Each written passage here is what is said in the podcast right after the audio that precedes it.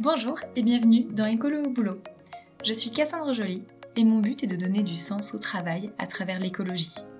Ensemble, nous trouvons des idées, des astuces, de la motivation et de l'inspiration pour rendre son quotidien au travail plus écologique et se sentir utile.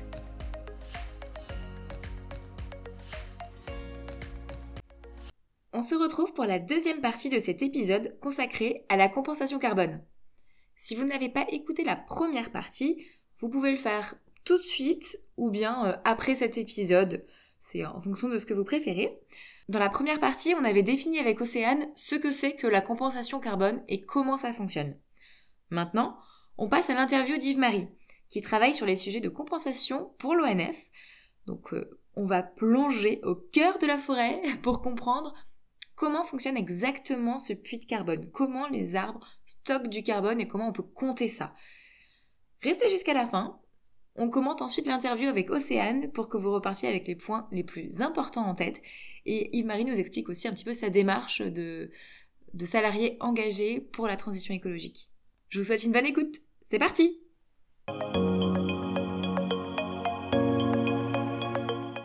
Et voilà. Maintenant, pour continuer de parler compensation carbone et entrer dans le concret, on reçoit Yves-Marie, euh, qui travaille à l'ONF. D'ailleurs, on s'est rencontrés dans, mon ancien travail que d'anecdotes sur ma vie aujourd'hui, euh, décidément. Bonjour. Bienvenue Yves-Marie. Alors tu été au cœur des dispositifs de compensation carbone en France. En tout cas, tu connais très bien le dispositif, tu es aussi sur le terrain. Euh, donc voilà, je suis contente qu'on entre dans le concret euh, pour parler de compensation carbone. Pour commencer, est-ce que tu peux te présenter et nous expliquer en quoi consiste ton travail? Oui, alors donc Yves-Marie Gardette, moi je travaille à l'Office national des forêts en région euh, Auvergne-Rhône-Alpes, donc sur l'agence territoriale qui est basée à Bourg-en-Bresse, dans le département de l'Ain. Et donc je suis depuis 3-4 ans sur, ce, sur cette région, et avant bah, j'ai travaillé euh, un temps à la, direction générale sur des questions de bois énergie, et auparavant j'étais à l'ONF international, donc j'étais sur le bureau d'études de l'ONF, et je travaillais en Amérique latine.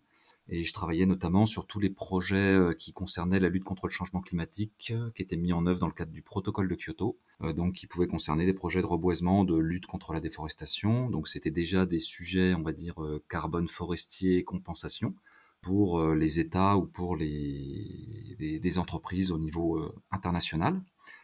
Et puis, ben, à présent, je m'occupe de, la gestion forestière. Donc, l'ONF, on gère les forêts qui appartiennent à l'État et aux collectivités. Donc, le, mon travail aujourd'hui, ben, ça consiste à piloter des travaux d'études euh, ou des travaux de reboisement, des travaux sylvicoles, et puis en lien avec les, municipalités ou avec les entreprises. Et également, du coup, j'ai une casquette sur le carbone forestier puisque l'État a mis en place récemment un nouveau dispositif, donc le label bas carbone. Donc, je m'occupe aussi de ces, dossiers un petit peu de, financement euh, carbone sur la région. Ok, et on va en parler. Pour commencer, euh, entrer dans, le sujet, je voudrais bien que tu puisses nous expliquer, que tu, que tu connais le sujet en plus de longue date, euh, qui sont les acteurs autour des sujets de compensation, euh, autant euh, du côté des, structures qui compensent que de ceux qui proposent des projets de compensation. Dans les acteurs autour de la, compensation carbone, il y a des, on va dire des, intermédiaires qui travaillent à la fois sur des projets forestiers ou sur des projets énergétiques dans le monde un petit peu de la, compensation, les, crédits carbone étaient principalement euh générés à l'extérieur du territoire euh, national. Parmi les, les, interlocuteurs, donc il y, a, il y, a, des gens qui travaillent plutôt sur les, les crédits carbone énergétiques, donc les réductions d'émissions, et puis il y a une partie des acteurs qui travaillent sur le, sur les, les, crédits plutôt forestiers. Donc dans les, dans les mmh acteurs un petit peu historiques euh, français, il y a euh, EcoAct, il y a euh, Climamundi, il y a Wino, etc., qui sont des, des, structures qui proposent des crédits internationaux et qui proposaient ça aux entreprises euh, françaises. Eux, c'est des intermédiaires entre les entreprises qui veulent compenser et les projets de compensation. Exactement. Donc en fait, okay. il, euh, il, il, source des, des, crédits carbone auprès de, de, porteurs de projets, que ce soit des, des, des, ONG comme le GRS, euh, des porteurs comme, euh, comme l'ONF ou d'autres qui travaillent à, aussi à l'international ou sur les ou sur les crédits énergétiques, et puis il les, il les propose aux entreprises dans leur dans leur stratégie RSE et dans leur stratégie de compensation. Et jusqu'à récemment, on n'avait pas le, on n'avait pas la possibilité de générer des crédits carbone sur le territoire national puisqu'il n'y avait pas de cadre réglementaire de cadre législatif sur la partie compensation carbone euh, nationale. Donc c'était euh, la compensation se faisait à travers des crédits internationaux. Et depuis 2019, donc du coup, on a le, on a un dispositif qui permet de faire de la compensation en, national. Et donc là, les acteurs, bah, c'est un petit peu les mêmes. C'est les entreprises aussi. Euh, dans les entreprises, on va trouver des entreprises qui veulent euh, faire des actions en matière de RSE, qui sont très engagées dans la lutte contre le changement climatique, pour des questions de, ouais, de politique RSE interne, des questions de communication. Et puis on, trouve aussi des entreprises qui, qui vendent des produits, euh, des biens et services et qui veulent les décarboner. Donc ça, c'est du côté des entreprises. Et puis du côté mmh. des porteurs de projets, on va dire des gens qui, qui, font, qui sont du côté de l'offre. En France, le label bas carbone au départ était, enfin pour le moment, il est principalement concentré sur des projets forestiers, puisque c'est les premières méthodes qui ont été euh, développées. Et donc bah, les acteurs, c'est mmh. les acteurs de la forêt française, hein, le, le, CRPF, le Centre national de la propriété forestière, qui travaille avec les propriétaires privés, euh, l'Office national des forêts pour les propriétaires publics, et puis euh, d'autres acteurs comme les, les coopératives euh, forestières, les experts, etc. Ok, d'accord. Et alors, pour nous donner une idée, euh, quand, quand, en France, aujourd'hui, en tout cas depuis 2019, même si ça peut, c'est en train d'évoluer, la compensation carbone, elle se fait que sur les projets forestiers. Dans l'idée, euh, ça veut dire qu'on sait combien de CO2 un arbre peut capter, enfin peut absorber.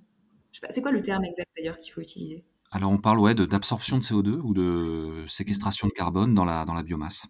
D'accord on, sait combien un arbre peut absorber de, CO2. En fait, il y a des, calculs assez simples. Passer en fait d'un volume. Euh, donc en, forêt, on connaît bien les, volumes, euh, les volumes de bois. On travaille plutôt en, mètres cubes. Et donc, à partir des volumes, en fait, c'est assez simple de passer à la quantité de carbone qui est stockée dans le dans l'écosystème. En fait, on passe par la densité des bois. Donc, en fait, il y a dans, dans un arbre, il y a toujours à peu près 50% de carbone va dire que c'est le ratio, euh, le ratio moyen dans la, dans la structure ligneuse de l'arbre. Il y a toujours 50% euh, de la masse sèche qui est constituée par du carbone. Donc, pour savoir combien il y a de carbone dans un arbre ou dans un écosystème, il faut hum, regarder la, masse de l'arbre. Donc, on, connaît les densités des arbres hein, qui sont plus ou moins élevées. Euh, il y a des arbres qui ont des fortes densités, qui sont lourds, comme le, chêne, le hêtre, etc., les feuillus. Puis il y a des arbres qui sont un peu moins lourds, comme les résineux, voire pas très lourds, comme les peupliers. Et donc en fait, on passe de volume, on calcule la masse avec la densité, et ensuite on prend 50% de cette masse et on sait, la, on sait le contenu carbone en fait qui est contenu dans l'arbre. D'accord. Et donc par exemple un, chêne euh, qui a euh, une vingtaine d'années, euh, on, peut, on peut dire qu'il absorbe tant de CO2 par an.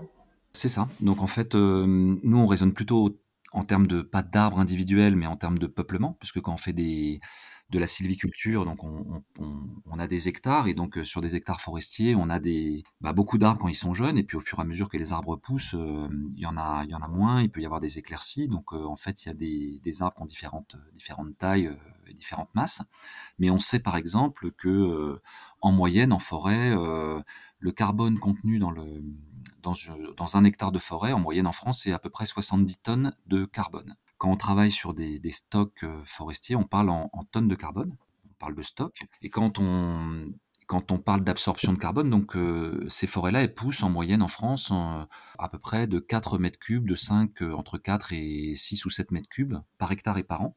Et donc pour chaque année, en fait, on rajoute 5-6 mètres cubes à chaque, à chaque hectare. Et donc, euh, ça absorbe environ 5-6 euh, tonnes de CO2 euh, par an. Donc, en, moyenne sur la forêt française, pour donner les chiffres que nous donne l'inventaire forestier national et l'IGN, la forêt française, on estime que chaque année, elle absorbe à peu près 70 à 80 millions de tonnes de CO2. On a à peu près 17 millions d'hectares de surface forestière en France. Donc, ça fait à peu près 5 tonnes de CO2 par hectare qui sont absorbées euh, par, chaque hectare de forêt, euh, de forêt en France. Donc faut, je dirais qu'il faut différencier le, le stock, c'est-à-dire l'accumulation du carbone dans l'écosystème, du flux, qui est euh, l'absorption annuelle en fait de la de, l'arbre dans sa croissance annuelle. D'accord, ok. Donc, par exemple, si moi, mon empreinte carbone individuelle, c'est 5 tonnes, ça veut dire que annuellement, c'est un hectare de forêt qui absorbe mes émissions. Et après, ça rentre dans un stock. C'est ça. Donc chaque année, elle va absorber 5 euh, tonnes de CO2, puis en fait, qui vont se cumuler dans le dans l'écosystème forestier. Donc en fait, ce qui est intéressant, c'est de rappeler que le, je dirais que le, si on regarde les émissions euh, françaises euh, moyennes qui sont autour de, on va dire, 420-430 millions de tonnes de CO2, plus ce qu'on importe en, si on considère l'empreinte carbone totale française, on est autour de 660 millions de tonnes de CO2 qui sont émises chaque année sur le territoire français, donc ça fait à peu près 10 tonnes par habitant. Quand on regarde ce que les forêts, elles, absorbent, en fait, les forêts absorbent entre 12 et 15 de, ce qu'on, de notre empreinte carbone.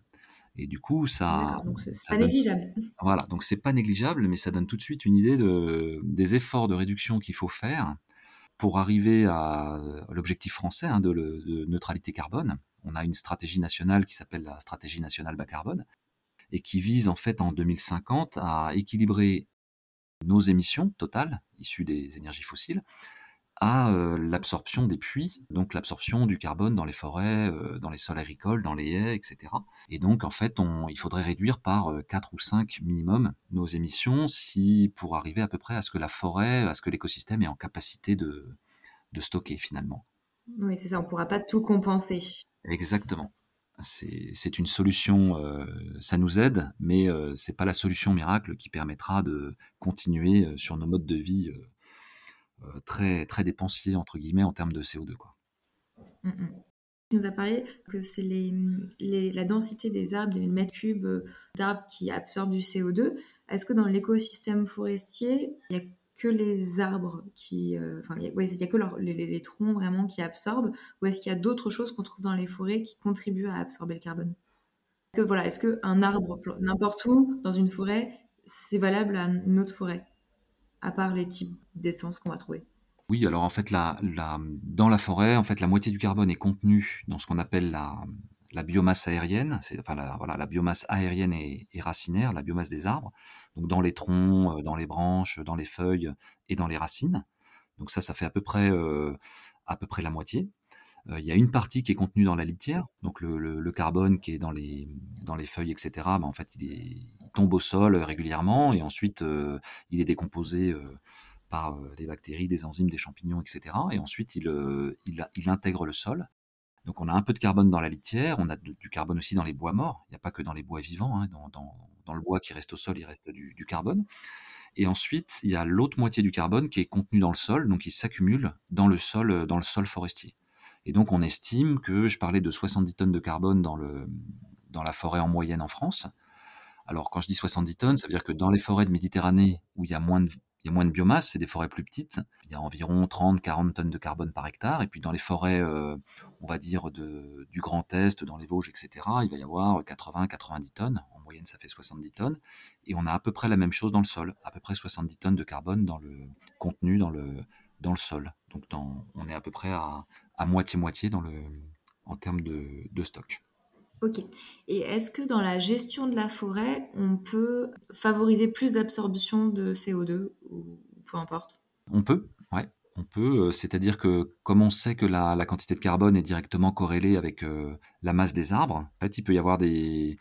En fait, en général, quand on fait des, de la gestion forestière, euh, on fait de la gestion multifonctionnelle et durable on prend en compte en forêt un petit peu l'ensemble des, besoins de la société, euh, c'est-à-dire euh, arriver à produire, euh, produire du bois, donc faire de la sylviculture de production. Quand on produit du bois, on a envie que les arbres poussent assez rapidement. On a des, modèles, on va dire, de, sylviculture un petit peu dynamiques en fonction de la fertilité des sols. Mais en fait, il faut prendre en compte d'autres critères.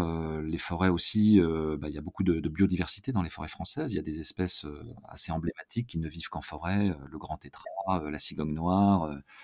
Il y a beaucoup de chauves-souris, il y a beaucoup d'insectes, coléoptères, etc., d'oiseaux. Donc en fait, il faut prendre en compte ces, notions de protection. On a des aspects qui concernent les besoins sociaux d'usage de la forêt, donc qui peuvent être très variés entre les chasseurs qui veulent euh, chasser des animaux dans la forêt, entre les gens qui veulent faire du VTT, se promener le week-end, ramasser des champignons, faire du quad. Euh, et donc en fait, tous ces besoins euh, sociaux autour de la forêt, ben, il faut les intégrer. Donc en fait, les, les modèles, il y a la protection de l'eau aussi qui est importante. Donc en fait, dans ces modèles de gestion, on va essayer de, de faire au mieux pour assurer un petit peu toutes les, toutes les fonctions. Euh, fonction de protection, euh, fonction d'accueil du public, fonction de, production pour produire du bois pour la société, euh, pour du bois énergie, pour faire des emballages, pour faire du, bois d'œuvre, des charpentes, etc. Et donc bah, la, notion de carbone, elle, elle rentre dans cette équation-là, c'est-à-dire qu'il faut que nos, on essaye de que les forêts gardent un, volume à peu près équivalent, donc de maintenir le stock, de maintenir le, le stock de carbone dans la forêt, donc de ne prélever que ce que la forêt est capable de, de faire pousser, entre guillemets, c'est-à-dire de, de, ne récolter que l'accroissement ou que la capacité de la forêt. Si on récolte trop, euh, bah on va dé, décapitaliser la forêt, on va, on va, on va baisser le, stock de carbone et le volume de bois. Et voilà, et si on récolte pas assez, ben, il va y avoir euh, du stockage dans la, dans la forêt. On va, si on récolte pas beaucoup, en fait, on va maximiser les fonctions de, de stock de carbone en forêt. Par contre, on aura moins d'effet sur sur la filière et sur la, la, production de bois, pour les scieries, pour l'industrie du bois, etc. D'accord, ouais, donc c'est tout, euh, c'est plein de paramètres différents, à la fois sociaux, économiques, environnementaux, à, à, concilier au cœur de la forêt. Exactement. Alors pour en revenir à la compensation, avec le label bas carbone, en gros, euh, comment ça, enfin, il y a toujours des intermédiaires entre les entreprises et les projets, et du coup, comment ça, comment ça fonctionne euh, pour pouvoir compenser sur ce type de projet? Alors, il n'y a, a, pas toujours des intermédiaires. En fait, il y a des il y a des porteurs de projets qui sont des, on va dire des, des sylviculteurs, hein, comme les, le, le, CRPF, les propriétaires forestiers privés ou, ou l'ONF. Et nous, on peut être amené en, en, contact directement avec les entreprises. Euh, donc, on travaille par exemple à l'ONF avec des entreprises comme euh, l'Occitane, euh, la fédération de, de, tennis. On travaille avec une, une start-up qui s'appelle Wino, qui fait des, qui fait des, des boîtiers pour euh, mesurer l'empreinte carbone des véhicules. On travaille avec différentes structures en fait en direct. Et on peut aussi travailler avec des, des intermédiaires entre guillemets, c'est-à-dire des entreprises qui sont spécialisées dans le domaine et qui vont euh, demander à l'ONF des projets de, de, compensation, enfin des projets des, des tonnes de CO2 euh, du label bas carbone pour ensuite les, les proposer à leurs euh, clients. Donc ça peut être ça peut être les deux. Euh, je dirais que le, mmh, aussi, euh, ce qui est important à comprendre, c'est que dans le, pour les propriétaires forestiers, en fait, euh, la forêt, elle rend beaucoup de services environnementaux qui sont reconnus de tous et appréciés de tous. Hein, je pense sans, sans trop de discussion. On sait que la forêt protège la ressource en eau, protège la biodiversité. On sait que la forêt, ben, on peut aller s'y balader, etc. elle stocke du carbone, donc elle a plein de plein d'intérêts, mais en fait le propriétaire, lui, euh, souvent, il a assez, les revenus qu'il peut tirer euh, de sa forêt sont assez limités. Si on veut gagner un peu d'argent euh, quand on est propriétaire forestier, soit il faut vendre du bois, soit éventuellement il peut y avoir un peu de revenus liés à la chasse dans certaines forêts. donc il y a des droits de chasse, mais tous les autres services qui sont rendus par la forêt en fait ne donnent pas lieu à une rémunération. On va se promener dans la forêt, nous on a des millions de visiteurs chaque année dans nos forêts. bon, les, les gens qui se promènent en forêt ne, paye pas pour ce, pour ce service. Il n'y a pas un petit péage à l'entrée euh, où on met un ou deux euros pour. Pas Walt Disney. Voilà, c'est pas c'est pas comme ça. Le, on protège, on a des zones de captage en forêt qui évitent d'avoir de la de, de, de, faire du traitement des eaux. Je pense notamment au modèle qu'on a aussi sur le, la forêt du Pilat autour de la ville de Saint-Étienne, qui est assez exemplaire. Et donc il y a toutes les zones de captage d'alimentation de, la ville qui sont situées en forêt, donc il n'y a pas besoin d'aller d'aller faire du, traitement spécifique, mais il n'y a pas vraiment de rémunération non plus pour le propriétaire sur ces enjeux-là.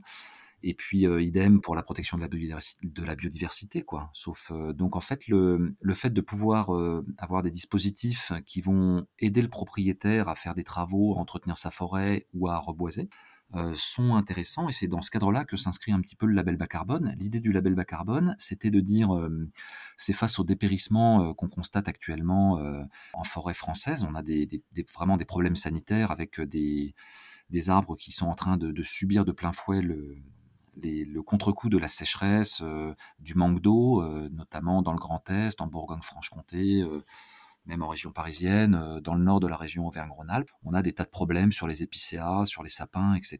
Et les arbres sont en train de, dépérir euh, parce que en fait, ils n'arrivent pas à s'adapter assez, rapidement au, changement climatique.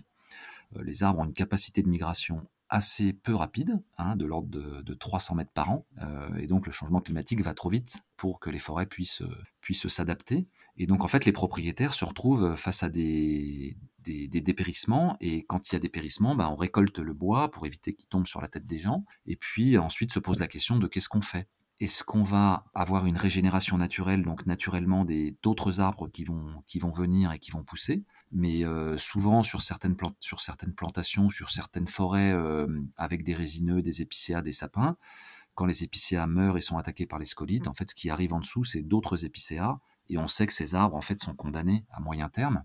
Et donc, ce qui est préconisé pour les propriétaires, ça peut être de, reboiser en introduisant euh, d'autres espèces, euh, des espèces feuillues, de diversifier. Euh, et ça, ça coûte assez cher. Et souvent, bah, le propriétaire ne peut compter que sur des aides publiques quand il y en a.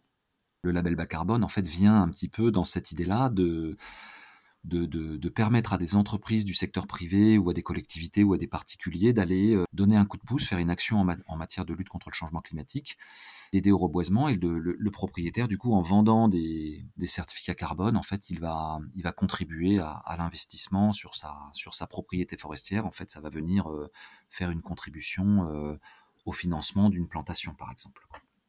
D'accord, ouais, c'est un peu euh, gagnant-gagnant pour le propriétaire de la forêt qui va pouvoir adapter sa forêt au changement climatique et continuer à l'entretenir de manière correcte.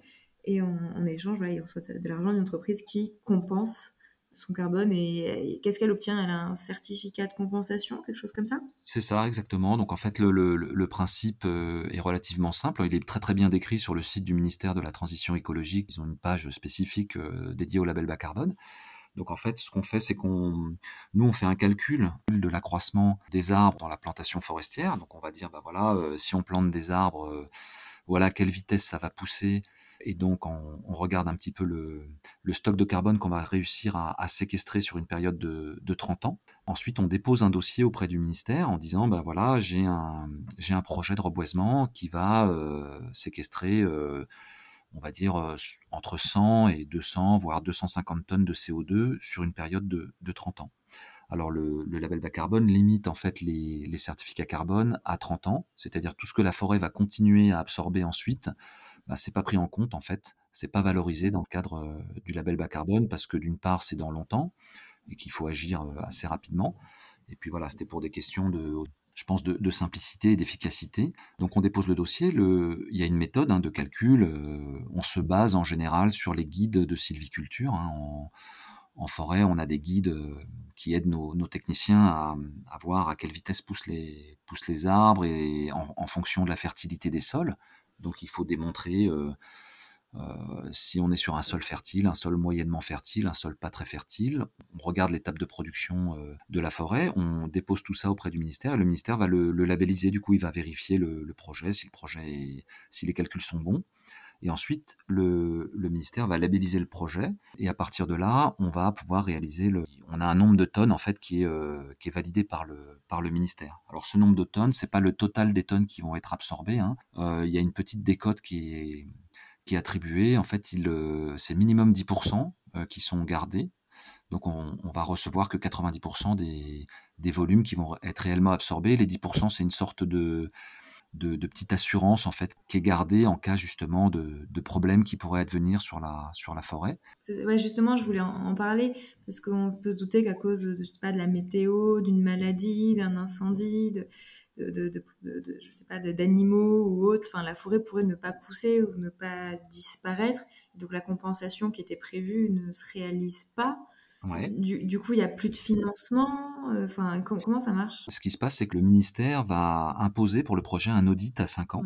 Au bout de 5 ans, en fait, il y a un, auditeur externe, qui peut être un organisme de certification classique. Hein, je pense à PEFC ou FCBA, à EcoCert, enfin des, des, structures qui font ça. Ça peut être l'ONF peut être certificateur sur des projets qu'il n'a pas menés, euh, le CNPF, etc.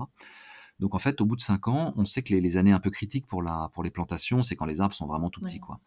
Euh, c'est là que euh, ils ont le plus de risques de se faire manger euh, par des chevreuils, d'avoir un problème. En fait, de, les arbres sont encore fragiles, donc en fait, c'est les cinq premières années qui sont à peu près cruciales pour un, pour un peuplement forestier au, au niveau des plantations. Et donc, ce qu'on, au bout de cinq ans, l'auditeur vient et regarde si la plantation elle est bien, elle est en forme, elle est, elle n'a pas subi trop de mortalité. Et donc, si la plantation est, en, est correcte, en fait, euh, l'auditeur donne un, certificat de conformité en disant, bah voilà, il y a, y a, bien, euh, la plantation va pousser euh, comme c'est comme c'est prévu, et donc on reçoit 100% des crédits qui sont qui sont prévus. Et s'il y a un problème, en fait, on va on va avoir une décote. En fait, il va dire, bah là, on accordera que 70%, 80%, 50% des crédits. Donc, on ne recevra pas tout du fait que la plantation n'est pas n'est pas dans de, dans de bonnes conditions, quoi. Par exemple, euh, voilà, une entreprise, elle vient vous voir pour un projet de compensation, elle dit je veux euh, compenser 100 tonnes. donc ça fait tant d'hectares de forêt. Est-ce que l'argent, elle le donne tout de suite ou alors est-ce qu'il est bloqué jusqu'à 5 ans? Est-ce que l'argent, enfin, que l'argent de cette compensation, il arrive tous les ans? En fait, ça, c'est un petit peu l'objet des, des, conventions. En fait, c'est des, aspects un petit peu contractuels. Donc, en fait, il n'y a pas de, il a pas de règle. Il peut y avoir plusieurs solutions. En fait, c'est pas, on va dire ça, c'est pas normé, réglementé. En général, ce qui est attendu, c'est que l'argent arrive au début, au moment de l'investissement forestier. Pour le propriétaire, qu'il soit privé ou public, ce qu'il souhaite, c'est.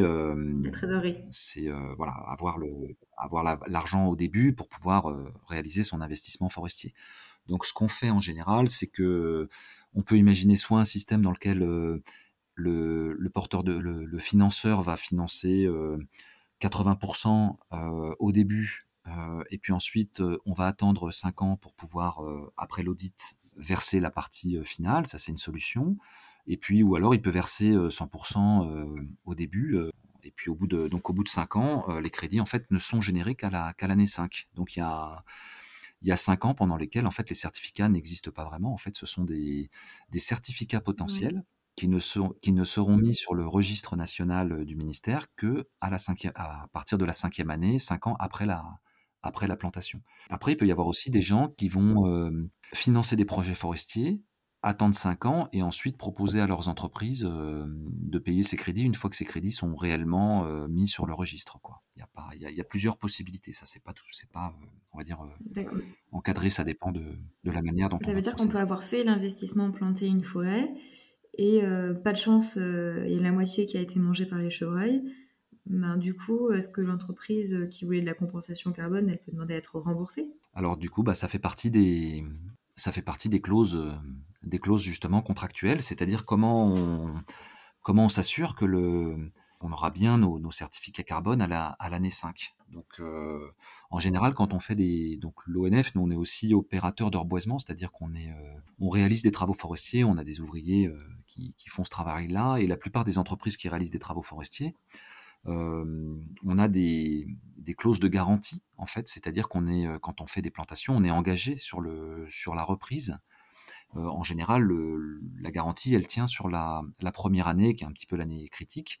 Donc, au bout d'un an, on va faire un, constat de reprise, on va aller voir si les arbres sont ont correctement poussé. Et puis ensuite, on fait un, voilà, on, est dégagé euh, souvent des obligations de, reprise au bout d'un an, comme la plupart des entreprises de travaux forestiers. Et puis ensuite, euh, pour que les arbres continuent à pousser correctement, euh, il faut, il faut, il faut faire ce qu'on appelle des dégagements. Donc, on va passer régulièrement, avec une, un croissant ou une débroussailleuse, et puis on va aller dégager les jeunes plants qui sont encore pris dans la végétation pour leur permettre de bien, partir en sachant que les plantations forestières, ne sont jamais plantées à, densité finale, c'est-à-dire qu'on plante toujours un peu plus d'arbres euh, que ce qui a besoin. En général, les, densités de plantation, c'est entre 1200 et 1500 euh, plants par hectare. Et en fait, euh, le label bas carbone nous demande à ce qu'il y ait, au bout de 5 ans, au moins 900 plants vivants pour dire que c'est bon, voilà, parce qu'on sait qu'il y a toujours un petit peu de perte hein, sur des, plantations. Euh, c'est pas comme les plantations de haies euh, que tu as, sur lesquelles tu as œuvré également, ou euh, les plantations de, il y a que le peuplier où on fait des, des, densités finales, c'est on plante les arbres exactement à l'endroit où ils doivent être, et puis en fait, il faut que tous les arbres soient, soient garantis. Sur des plantations forestières, on accepte une, part de perte, ce qui ne, les calculs sont faits, en fait, les calculs d'accroissement sont faits en, intégrant cette part de, perte là. D'accord. Donc après, souvent le, bah, le propriétaire s'engage à dégager, à faire les travaux qui vont permettre à la plantation de d'arriver à 5 ans. Puis s'il y a beaucoup de gibier, et eh ben il faut préconiser des protections. Donc si on sait qu'on est dans une zone à gibier, ben en fait, on va préconiser dans l'investissement, on va dire ben voilà, euh, ça serait bien de mettre euh, des protections anti-gibier. Le gibier, on a nos prédateurs naturels que sont le loup et le lynx euh, sur le chevreuil sont assez peu présents malheureusement dans les écosystèmes forestiers et donc en fait on a on plus ces, régulations naturelles et donc en fait on a, on du dégât sur les jeunes plantations, donc il faut protéger les plants s'il y a des risques de, dégâts de gibier. Ok. Je me demandais aussi euh, si vous avez une communication particulière euh, envers les entreprises qui compensent euh, quand elles vous contactent ou, tout le long du projet. Oui, en fait, c'est très important, je pense, de, bien discuter avec les, entreprises pour bien qu'elles comprennent dans quel cadre elles, elles peuvent intervenir et le, type de, communication qu'elles peuvent faire. en fait, quand on veut aider des propriétaires forestiers à, à, reboiser et faire une bonne action pour le climat, on, peut rentrer dans ce dispositif du label bas carbone, mais c'est pas le seul dispositif qui existe. il est possible aussi de faire des parrainages euh, de dire voilà, moi je vous, je vous propose un, je vous donne de l'argent, vous reboisez euh, sans contrepartie, c'est-à-dire sans espérer avoir euh, des crédits carbone, etc. Donc c'est un autre dispositif qui existe. On a aussi la possibilité de faire du mécénat. les projets de reboisement sur les forêts publiques sont considérés comme des, comme des projets d'intérêt général. Donc on, on a à l'ONF un fonds de un fonds de dotation en fait, mmh. un fonds de mécénat et donc, les entreprises peuvent verser de l'argent dans, dans, ce fonds de mécénat et en, avoir des rescrits fiscaux. Et donc, ça permet de contribuer à faire des, projets de reboisement dans la forêt domaniale qui appartient à l'État ou dans les forêts communales. Donc, en fait, il y a pas, euh, il y a plusieurs possibilités. Et en fait, ça dépend de ce que l'entreprise euh, souhaite réellement, euh, souhaite faire, en fait. Ouais, si elle veut absolument un certificat de compensation carbone, ou si elle veut juste enfin, participer un projet qui euh, aura de multiples bénéfices, dont la compensation, mais sans avoir de certificat. Voilà, donc si elle veut simplement participer en disant bah non, mais moi ce qui m'intéresse c'est simplement de communiquer, on va lui dire bah voilà, euh, votre, votre projet euh, il a des rôles bénéfiques sur la biodiversité, sur l'eau et sur le captage du CO2. On va donner des, mais c'est pas de la compensation. On parle pas de, là on peut pas parler de compensation à ce moment-là puisqu'il n'y a pas de certificats qui sont générés formellement, etc. Et on ne peut pas non plus faire du label bas carbone, avoir un certificat et faire du mécénat. Ces deux dispositifs, en fait, qui sont... Euh, quand on fait du mécénat, on n'est pas censé avoir une contrepartie.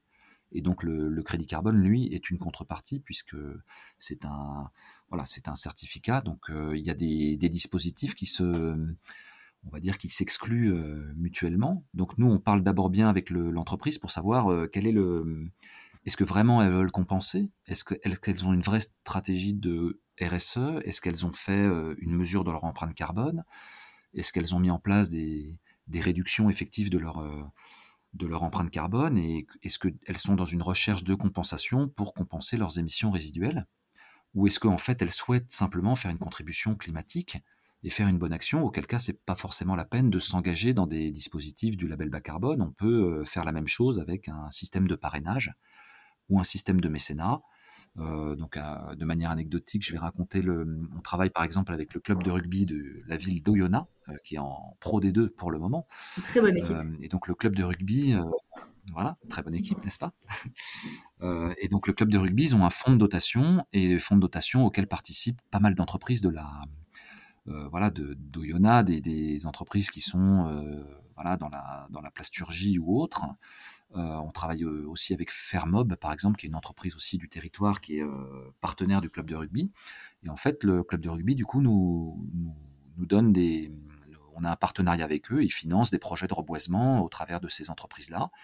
voilà, qui ne donnent pas lieu à, du, à de la compensation carbone. c'est simplement des, voilà, des actions de parrainage et, de, et de communication. C'est trop bien, je ne savais pas que ça existait, ouais, les, les, clubs de rugby qui parrainent des forêts.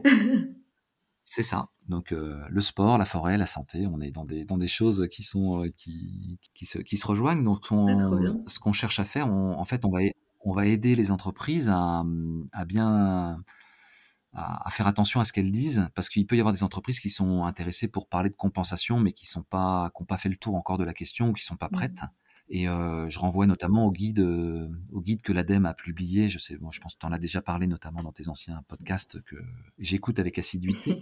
euh, donc le, le, guide sur le, le greenwashing, etc., mmh. pour éviter de s'exposer ou d'éviter de, faire n'importe quoi sur la, la communication qu'on peut faire et d'avoir un effet inverse, c'est-à-dire de souhaiter avoir une communication positive. Mais si on n'a pas fait le travail minimum de, enfin quand on fait de la compensation, si on n'a pas fait le travail minimum au moins de de calculer son empreinte, de, bien comprendre euh, quel est notre impact euh, climatique et puis d'essayer de, mettre en place des, réductions effectives.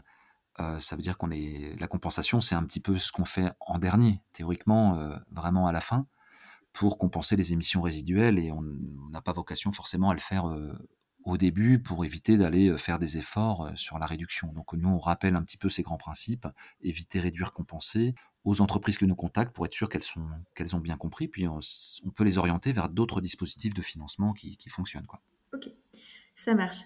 J'avais d'autres questions, ben plus autour de, de, de, toi, de, un peu de, ce que tu, tu, essaies de mettre en place aussi.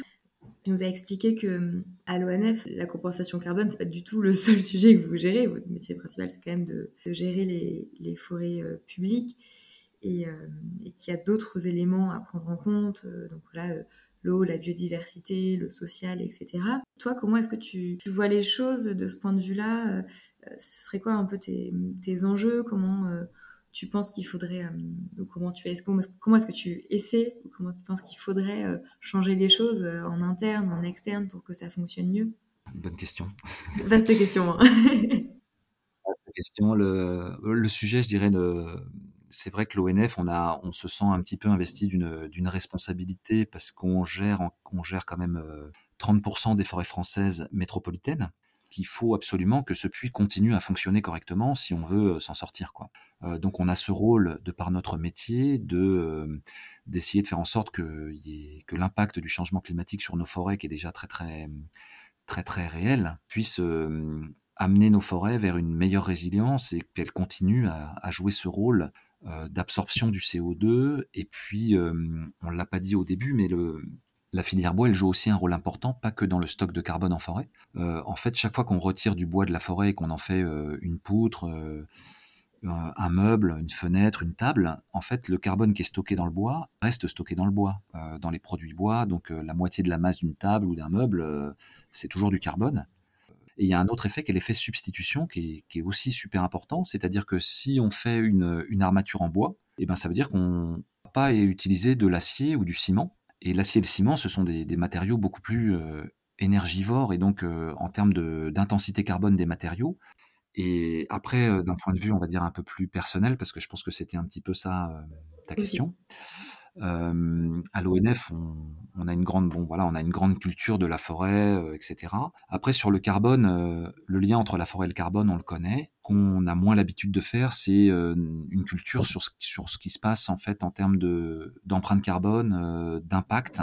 Et c'est sur ce volet-là en fait que je, on va dire, je milite un petit peu en interne, c'est-à-dire de faire comprendre à cette structure qui est un établissement public euh, à caractère industriel et commercial, mais qui est quand même un établissement public, donc euh, issue de l'ancienne administration des eaux et forêts. Euh, on est quand même un gros organisme, il y a 9000 personnes qui travaillent, et donc c'est pas toujours évident de, faire bouger les choses en interne, notamment en termes de notre propre politique RSE, de bien comprendre nos impacts et de bah, de, changer les choses sur notre manière de gérer euh, nos achats, euh, nos déchets, euh, la manière dont on conduit, la manière dont on pourrait faire pour Enfin, voilà les réseaux informatiques qui consomment. Et donc de moi je fais des formations en interne sur les questions du carbone de la forêt mais aussi de sensibilisation sur l'importance de changer nos comportements y compris si on est l'ONF et qu'on a l'impression que forcément on est on fait que des choses bien parce qu'on est euh, une structure qui travaille euh, dans la forêt, mais comme tout organisme, on a un impact carbone et on pourrait le réduire. On pourrait le réduire. Et euh, moi, c'est un peu là-dessus que je que j'essaie de, travailler, de militer pour qu'on ait une vraie politique RSE percutante et que je pense que tous les salariés de l'ONF, tous les, nos personnels sont super intéressés par ce sujet-là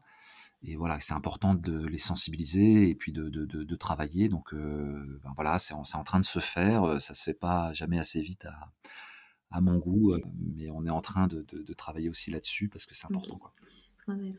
Et justement, en, dernière question, je vais te demander si tu avais un, un, conseil pour les personnes écolo au boulot qui nous écoutent chaque maillon de la chaîne euh, est, important face à l'urgence euh, climatique et euh, il ne faut pas attendre que les choses se fassent, que les décisions soient prises au niveau de la, des directions des uns et des autres. ça peut venir par le haut, ça peut venir par le bas. En fait, c'est un petit peu un, travail de tous les jours et le fait d'en parler, de sensibiliser, de, de revenir, de, mettre le sujet sur le tapis et d'essayer de, faire venir des, personnes en externe aussi pour euh, travailler euh, sur ces sujets-là. Euh, je pense à tout ce qui peut se faire sur les notions d'éco-conduite, fresques sur le climat, etc. En fait, de, bah, c'est un travail un petit peu de, militant au jour le jour et j'ai pas de conseils spécifiques. Moi, je le fais plutôt au niveau de un peu des formations et des groupes dans lesquels je suis impliqué puisque je travaille pas mal sur le sujet carbone pour l'ONF sur la région ici puis même au niveau national. Donc en fait, c'est des messages que je fais passer en essayant de faire bouger les choses au niveau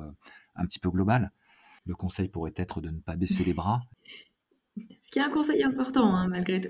Après, ben, le, le, rôle des écosystèmes, il joue aussi. Donc l'empreinte, je pense que c'est fondamental. l'empreinte carbone, c'est-à-dire ben, c'est baisser nos émissions.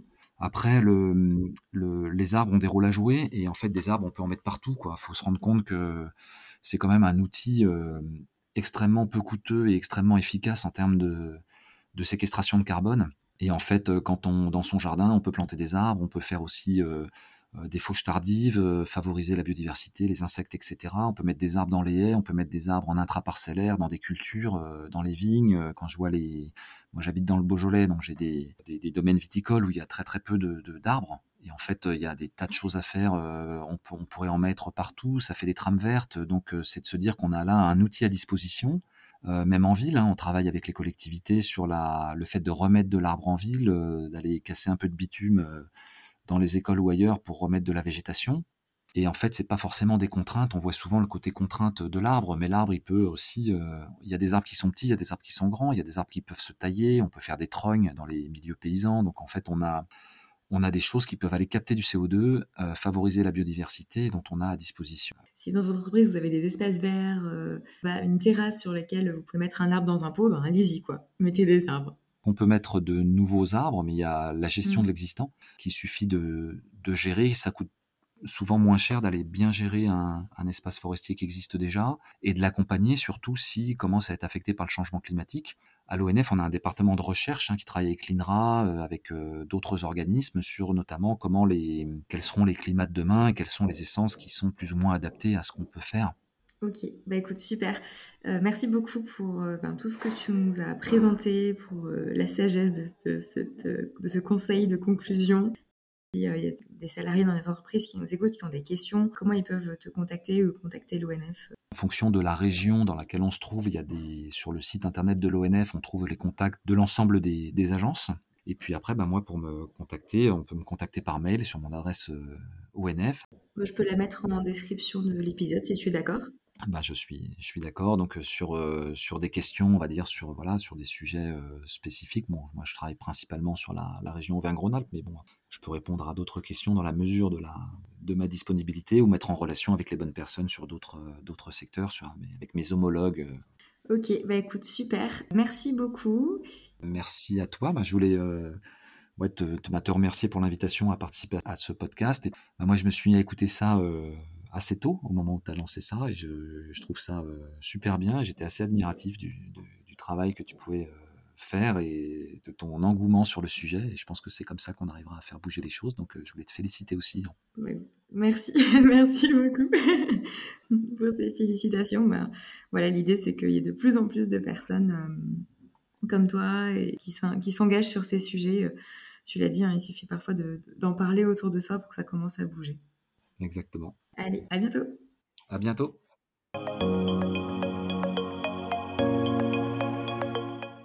Bon, super interview qui a permis de rentrer vraiment dans le vif du sujet et de bien comprendre comment ça marche un projet de compensation carbone et aussi ce, ce qu'on peut faire avec de la compensation carbone et ce qu'on ne peut pas faire. Océane, euh, c'est quoi tes, tes, tes, conclusions par rapport à ce qu'on vient d'écouter?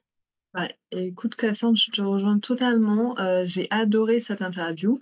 Euh, je rejoins également Yves-Marie sur, sur euh, certains points. Là, j'ai noté quelques euh, éléments euh, qui, euh, qui peut-être sont intéressants à appuyer. Il, il, a terminé par le, le fait que l'agroforesterie est un moyen donc, très efficace de développer des puits de carbone naturels. Et effectivement, je veux vraiment pousser cette idée-là. C'est un moyen très efficace, très accessible pour nous euh, en comparaison d'autres d'autres projets, euh, par exemple plus technologiques ou autres. C'est le type de projet qui a plein de co-bénéfices aussi, autres que la compensation euh, carbone. Exactement et ça ça je pense qu'il faut pas les oublier parce que c'est, des contributions à la biodiversité, c'est des contributions sociales également, qu'on peut, qu'on peut rajouter. Donc, voilà, je vous encourage vraiment à à vous tourner sur, sur ce type de projet également. J'aimerais revenir sur un chiffre qu'il a mentionné durant son interview. Heu, aujourd'hui, les forêts n'absorbent que 12 à 15% de nos émissions françaises. Heu, alors ce chiffre-là, je pense qu'il est assez, heu, hem, il est assez important, et je pense qu'il nous amène aussi à penser à baisser drastiquement nos émissions avant même de, heu, penser projet de compensation. Je reviens à nouveau dessus et je pense qu'il faut, heu, insister. Hem, il s'agit de d'abord, réduire, éviter, les, les émissions avant même de penser à les compenser. Voilà, j'appuie, beaucoup, sur, ce point, et pour ça, en fait, chaque participation est essentielle. Autant on peut essayer d'augmenter, heu, la capacité des forêts à absorber, mais il y a une limite, quoi. Si on n'est qu'à 15% aujourd'hui, on voit bien que même si on augmente un peu, heu, ça sera pas une solution miracle. Mmh Oui, tout à fait. Il a parlé également, heu, de, leur démarche RSE en tant que structure engagée. Je trouvais ça très bien, aussi de, de le mentionner parce qu'on a beaucoup, heu, bah, soit parmi nos clients ou parmi les contacts, heu, que j'ai régulièrement, des des entreprises dont les activités sont, heu, très engagées, dont les activités sont, sont déjà, alors pas forcément autant que, l'ONF mais, mais potentiellement où ils où ils ont mis pas mal d'efforts sur sur les activités même de l'entreprise. Ça ne veut pas dire qu'il y a rien à faire. Heu, ça ne veut pas dire que parce qu'on est une activité, heu, engagée, une entreprise engagée, que, heu, il y a pas besoin de démarche RSE. Toute émission, j'ai envie de dire, est bonne à enlever, et et dans ce cadre-là, en fait, on va aller chercher à additionner les impacts qu'on peut faire à la fois côté activité et côté interne, que ce soit sur des achats ou autre. Ouais, c'est ça, c'est pas parce qu'on est dans une structure engagée qu'on peut rien faire, dans notre façon de travailler aussi. C'est vrai que c'est un point sur lequel j'appuie beaucoup dans Écolo au boulot, toujours faire quelque chose. Tout à fait et chaque salarié peut agir, du coup dans ce cadre-là. C'est, c'est en terrain, sur lequel c'est pas forcément, aux dirigeants toujours de prendre les décisions exact et et Il y a beaucoup de décisions du quotidien qui peuvent être, prises par les salariés. C'est un terrain sur lequel vous pouvez vraiment agir. Voilà, j'ai envie de dire, heu, on peut peut-être demander aux abonnés, heu, il y a y on le fait nous dans Scale ton impact aussi, s'il y a des sujets sur lesquels on pourrait aborder, heu, si vous souhaitez intervenir peut-être pour parler, de certaines actions, ce serait, ce serait vraiment intéressant. Oui, tout à fait. Dites-nous toujours, ce que vous avez pensé de de l'épisode et s'il y a des sujets dont vous voulez qu'on traite. Donc, pour ça, vous pouvez mettre soit des des commentaires sur, sur cet épisode, soit nous contacter sur les réseaux sociaux, voilà, par commentaire sur les épisodes ou ou bien, par, message privé. On on vous répondra et et on répondra à votre demande. Génial, super. J'ai hâte de savoir, quel sera le prochain sujet qu'on va traiter. Oui, c'est ça, c'est encore un mystère aujourd'hui. Exactement. Merci beaucoup pour votre écoute et à bientôt. Merci. Au revoir.